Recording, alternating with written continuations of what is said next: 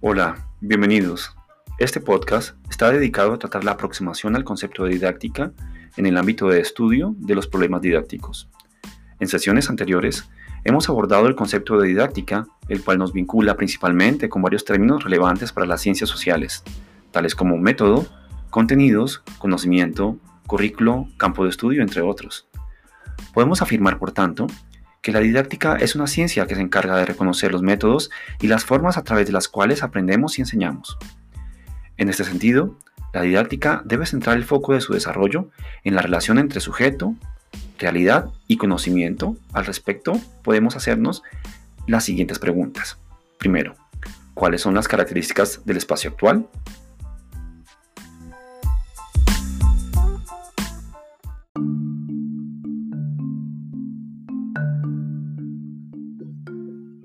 Bien, el espacio actual pues demanda eh, situar cuatro categorías importantes, como lo son pues la efectividad, eh, la accesibilidad a las mediaciones tecnológicas, las condiciones socioeconómicas y las interacciones. Además pues de una que atañe a las anteriores, que es la relación familiar en una escuela. Eh, entonces es importante acreditar que pues esas categorías toman partido en la medida que son, digamos, se relacionan con el contexto. Entonces, inicialmente la afectividad la vemos como una, sí, como una trascendentalidad a través de la cual pues, se debe tener en cuenta eh, ese componente socioafectivo, ¿sí? que también trastoca esos procesos de enseñanza y aprendizaje la accesibilidad a las mediaciones tecnológicas dentro del proceso de enseñanza-aprendizaje actual y en las condiciones en las que nos incorporamos, pues rompen un poco eh, eh, eso, ese, ese rol docente, pues porque hay condiciones actuales en las que se crean problemáticas para pensarse esos medios, ese cómo. Y se termina por por desligar un poco la acción docente de, de a lo que se pretende llegar.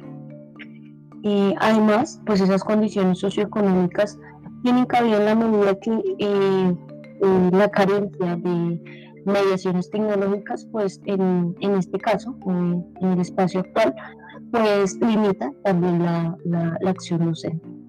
Las interacciones, entonces, se encuentran también en un poco implicadas dentro de este, este, este, contexto en el que las mediaciones pues vienen a ser esos contenidos mostrados pero de, de infinidad de formas ¿sí? entonces también hay como un problema allí eh, importante porque entonces eh, se confunde la información eh, como un tanto englobado y se pierde el hecho pues, de, que esta información sea problematizada.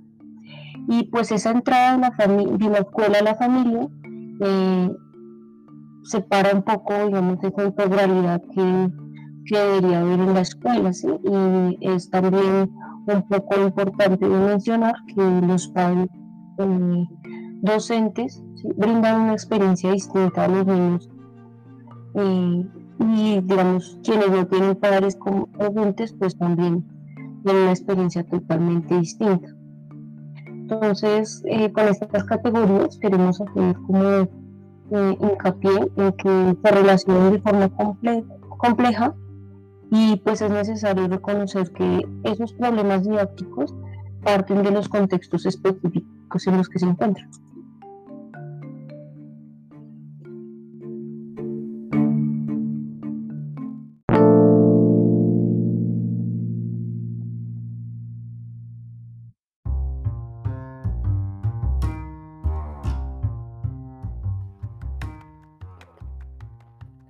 Bueno, en este caso para dar respuesta a la pregunta, eh, nosotros lo aterrizamos al contexto y a lo que nos pasa cotidianamente y en este caso en la actualidad que estamos en un momento de, pandemia.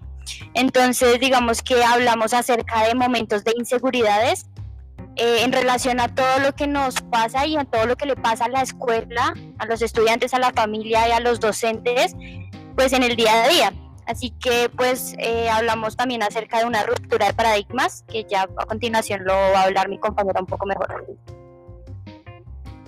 Con esto hacemos referencia a que lo que antes era tan fijo, como las metodologías, los espacios, las aulas, las formas en las que interactuábamos, hoy en día se transforman y esto lleva a que la relación entre todos los actores del nivel educativo sean diferentes a lo que ya conocíamos y a lo que ya estábamos acostumbrados, como lo va a explicar mi compañera. Así las cosas nos damos cuenta de que los actores educativos actúan casi que por inercia, sin preguntarse el por qué se sigue estudiando o por qué se está estudiando, por qué se enseña, qué se enseña, cómo se enseña. De igual forma la familia no se pregunta qué le están enseñando al hijo eh, o al niño de la familia, cómo lo están haciendo, qué pertinencia tiene más allá de una obligación de estar.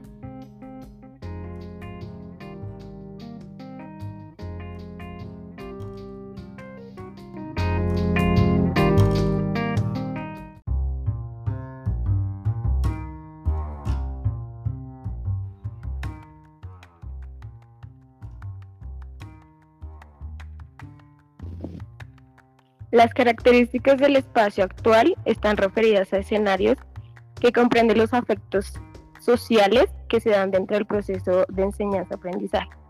Entonces, en este punto hablamos, por ejemplo, que en términos políticos, el acceso que es de la ley se procura en cuanto a la educación virtual, se desdibuja un poco en la cotidianidad.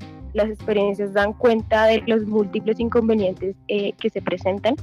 Dada la situación de pandemia, esto nos permite aterrizar la idea de la desigualdad social como un elemento que se ha afianzado, es decir, se ha hecho mucho más visible con relación a estas nuevas dinámicas. Por último, más allá del aislamiento físico, se genera un aislamiento que tiene que ver con la comunicación. Existe una especie de ensimismamiento que debilita, el vínculo afectivo del proceso de enseñanza-aprendizaje, que está muy asociado a la interrelación que permite el hecho comunicativo.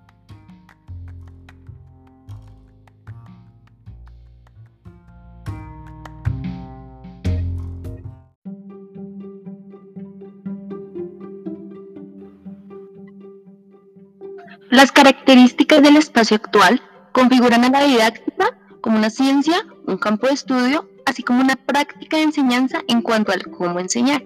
Sin embargo, en este momento actual, el cómo enseñar pasa a ser parte de un segundo plano, donde lo que importa es el dónde enseñar, es decir, el medio por el cual se dan los procesos de enseñanza, los medios tecnológicos con la idea de que trabajar con los medios contribuye a garantizar un enfoque moderno para tratar el contenido, con la misma idea de continuar con la búsqueda de un orden como criterio de enseñanza y elemento unificador de lo metodológico.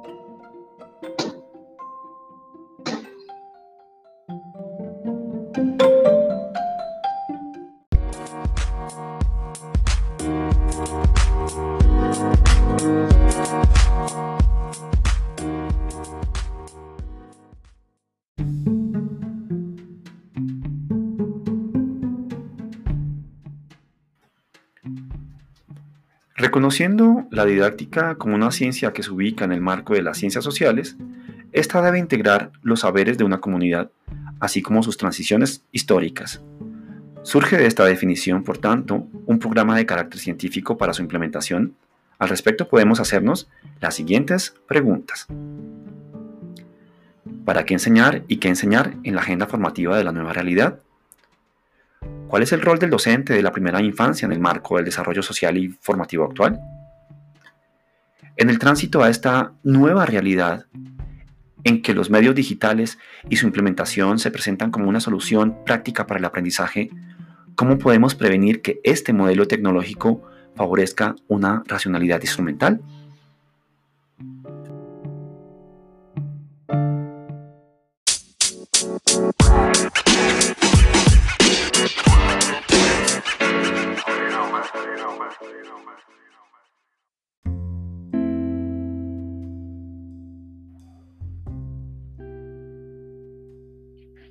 A estas preguntas, podemos decir diferentes ámbitos y posibilidades que nos abarcarían dar respuesta.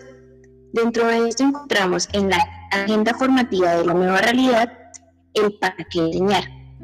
El para qué enseñar está de una mirada de lo que se busca en los procesos educativos y en los procesos de aprendizaje y enseñanza. Dentro de ello nos preguntamos bien el rol docente rol docente una y desde los procesos educativos posibilitar al niño y a las niñas experiencias que impliquen interacción con sus padres, con el entorno y con ellos mismos. Esto en un ejercicio también de aprender con el otro, porque es allí donde se tejen saberes comunes. Así pues, nosotros como sujetos sociales estamos totalmente en la mano con la construcción con el otro. Esto pues involucra al aprender desde el error, es decir, se considera aquí el proceso de aprendizaje a partir de lo que se puede considerar como una problemática, ahora con una posibilidad. Por otro lado, para que enseñar nos pues, involucra pensar en el potenciar las habilidades de las niñas y del niño, que parten de sus conocimientos previos y habilidades que ya hacen parte de sus contextos cotidianos. Así pues, a la construcción de unas objetividades desde los mundos posibles que se crean dentro y fuera del aula, que aquí podríamos hablar dentro de los espacios académicos formados en los procesos educativos mediante las mediaciones virtuales y fuera de ellos en el ámbito familiar y cotidiano de los niños y niñas. Estas objetividades con una mirada de construcción de los objetos autónomos, solidarios, empáticos, en construcción con el otro, desde una mirada de comunidad, que parta y, y haga una ruptura a nuestros contextos del país actuales desde esas miradas de competencia y violencia. Esto nos lleva a pensarnos ahora también el qué enseñar. En este sentido, que enseñar en la agenda formativa de la nueva realidad implica que el profesor esté en constante reflexión sobre su acción pedagógica, tanto dentro como el aula de clase. También conlleva a tener una articulación de saberes, es decir, una triada de estos, entre saberes a priori del estudiante y en este se puede hacer una indagación por parte del profesor sobre qué saben los niños y qué no saben. También eh, es importante el saber eh, desde los intereses de ellos, a partir de esos saberes a priori de ellos. Es indispensable también eh, que el profesor enseñe temas o contenidos que estén eh, acuerdo o que vayan de la mano a esas necesidades de ellos y de ellos, tanto cognitivas, eh, afectivas y sociales. Así pues, eh, el contenido o lo que debe enseñar el profesor también debe estar sujeto a eso que no saben los niños y las niñas, a eso desconocido. Pues también es importante que los niños y niñas sepan de cosas que estén lejados de su entorno, pero también cercanos a ellos. Finalmente, también estos eh, saberes, desde esta triada que proponemos, deben de dar respuesta a las diferentes inteligencias y procesos de aprendizaje.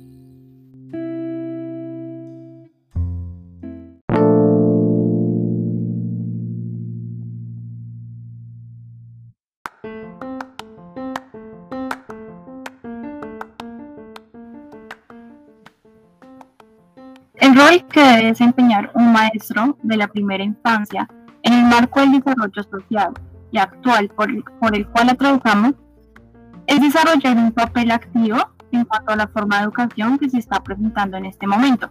Es decir, se debe buscar los medios y los recursos que fortalezcan y apoyen esta nueva forma de educación, adaptándose hacia los diferentes contextos por los que atraviesen en este momento cada niño y cada niña con el fin de que los contenidos se adapten a cada población y no se presente ningún tipo de discriminación en el momento de presentar los diferentes contenidos que deben aprender a lo largo de un año lectivo.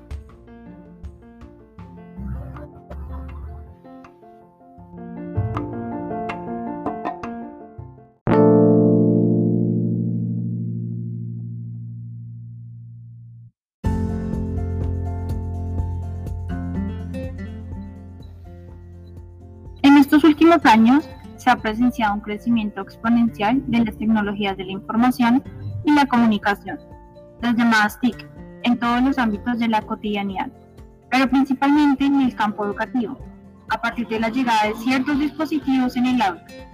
El debate en el ámbito escolar acerca de los beneficios y las resistencias sobre las TIC ha cobrado enormes dimensiones para los agentes educativos, como preguntarnos si este nuevo proceso eh, en la mirada humanista de la educación pasa a un nuevo plano. O por ejemplo, si la didáctica se resumido en un sentido instrumental, alimentando eh, una mirada simplemente a recurrir a la transmisión de conocimientos. O como qué lugar ocupa el pensamiento crítico en esta enseñanza de las TIC. Estos cuestionamientos nos conducen a reflexionar y pensar elementos indispensables para un proceso integral dentro de la educación. A continuación, mi compañera amplía estos elementos. Dentro de este proceso integral encontramos también ciertas características que deben ser, eh, digamos, em, que deben ser desarrolladas en tantas habilidades necesarias para que el proceso de enseñanza sea adecuado. Entonces, en primer lugar, encontramos que el docente debe ser mucho más observador de todas esas realidades que se presentan y no caer en la facilidad de generalizar todos los procesos. En segundo lugar, eh, no deshumanizar el proceso en sí, es decir, no, olvidar que finalmente se está interactuando con sujetos y por tanto está permeado por múltiples dimensiones. Como tercer y último lugar, la preparación docente. Eh, reconocer que no estábamos preparados para las dinámicas actuales y en tanto es necesario que se desarrolle un proceso formativo inicialmente para los docentes, eh, quienes están en ese rol de formar a otros individuos.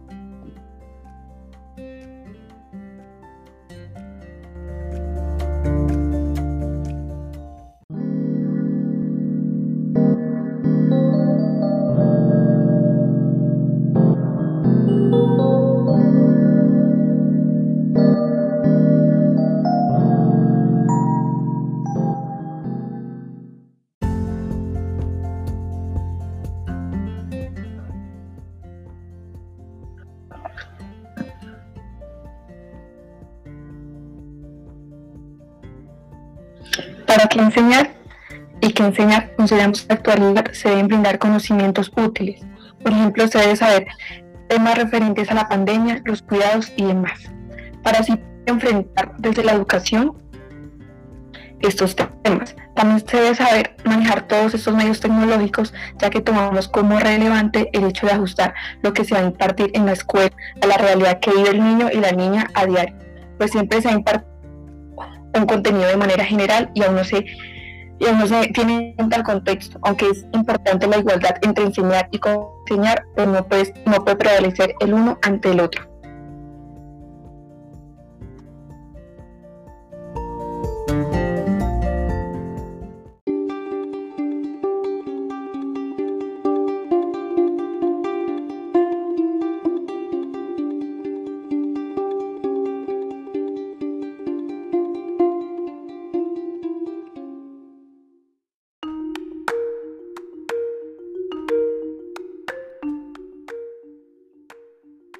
El rol del docente de la primera infancia resulta ser el de enseñar y aprender, a cuestionar qué enseñar, para qué enseñar en relación con las características del espacio actual, es decir, del contexto, es pensarse y repensarse la educación. Consideramos que el rol docente no puede ser una actitud pasiva frente a las situaciones que se presentan en la educación, no solamente en el aula, sino en todos los espacios en los cuales ésta se presenta.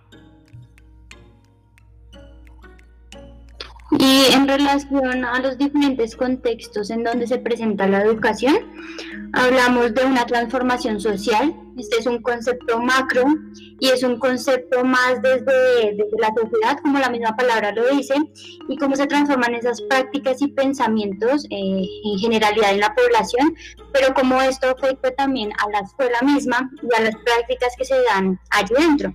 Pero también cómo ese rol del maestro logra hacer una transformación, pero no desde ya el concepto más grande de, la transformación social, como ya lo mencioné, sino más una transformación individual. ¿Esto qué quiere decir? pues maestro, eh, aquellos niños como que toca con su educación, enseñanza y aprendizaje, logré transformar ese pensamiento en las diferentes prácticas que lleven en la vida cotidiana en relación a lo que está pasando en sus contextos y en la vida actual y en su diario vivir. También nos parece fundamental que el rol del docente vaya enfocado al trato y el desarrollo de la emocionalidad de cada uno de los niños aproximándose a este por medio del currículum oculto y como que aprovechando la oportunidad que tiene para establecer una relación horizontal con el mismo, que pueda hacer que el niño exprese de mejor manera su pensar, su sentir y su existir en el mundo. De esta forma también el docente puede realizar un acercamiento a este y rescatar la palabra de, del niño que en muchas ocasiones se ve disminuida por la relación que se tiene con el adulto en la sociedad. Es fundamental para nosotras que la voz de este sujeto reciba la atención, el cuidado y sea partícipe de, lo haga ser partícipe en la sociedad, en su construcción y el desarrollo social que, este, que él mismo tiene. Así las cosas y a partir de este rol docente nos preguntamos si en el tránsito a esta nueva realidad en la que nos encontramos, en la cual los medios digitales y su implementación se presentan como una solución práctica, práctica para el aprendizaje, preguntarnos si se puede hablar de practicidad, si hay alguna solución práctica y funcional, y si es así, para quiénes, desde quiénes y con qué propósito.